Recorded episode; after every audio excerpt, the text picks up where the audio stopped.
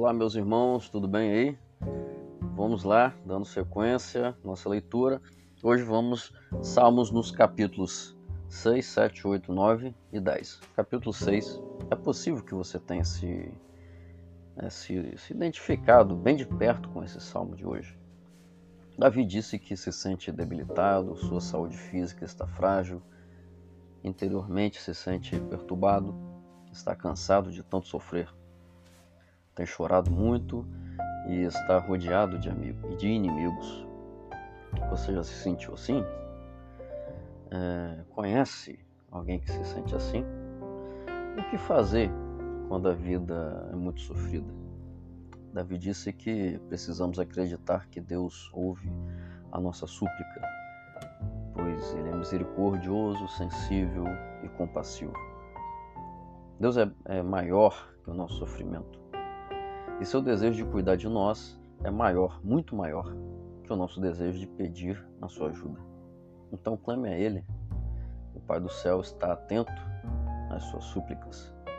Aqui no capítulo 7, nesse salmo, Davi pede proteção a Deus daqueles que o perseguem para destruí-lo. Davi pede que seja feita a justiça e se submete ao juízo divino.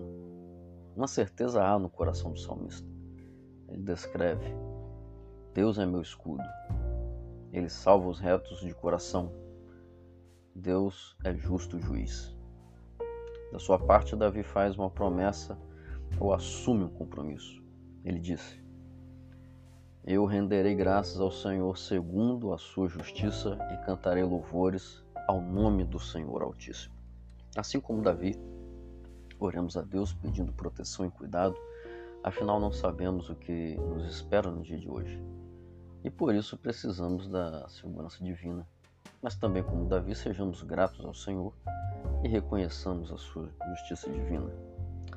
Capítulo 8, esse salmo é uma bela poesia. Davi fica extasiado contemplando a criação de Deus, mas dedica lindas palavras para falar do ser humano.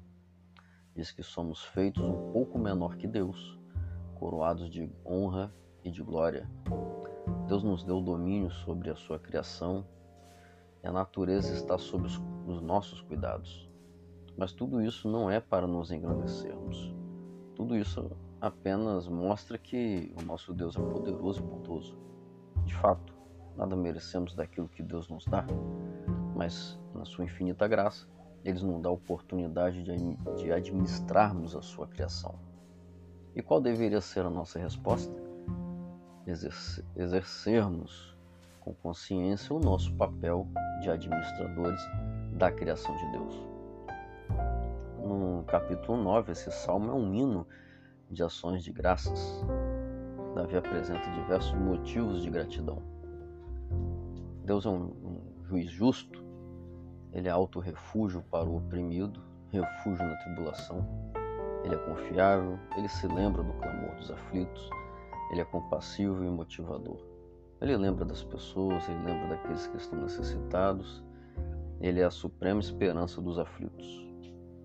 Deus é isso e é muito mais. É uma bênção sermos filhos e filhas do nosso Deus.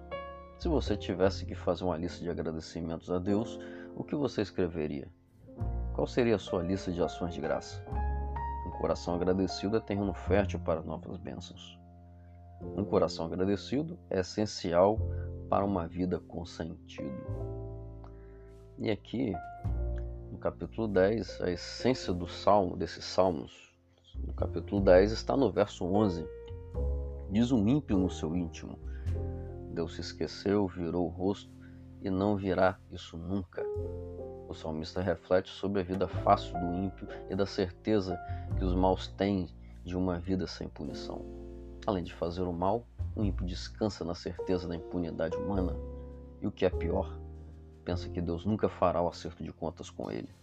Entretanto, a Escritura nos dá a certeza que um dia Deus fará justiça e quando esse dia chegar, haverá terror por todos os lados.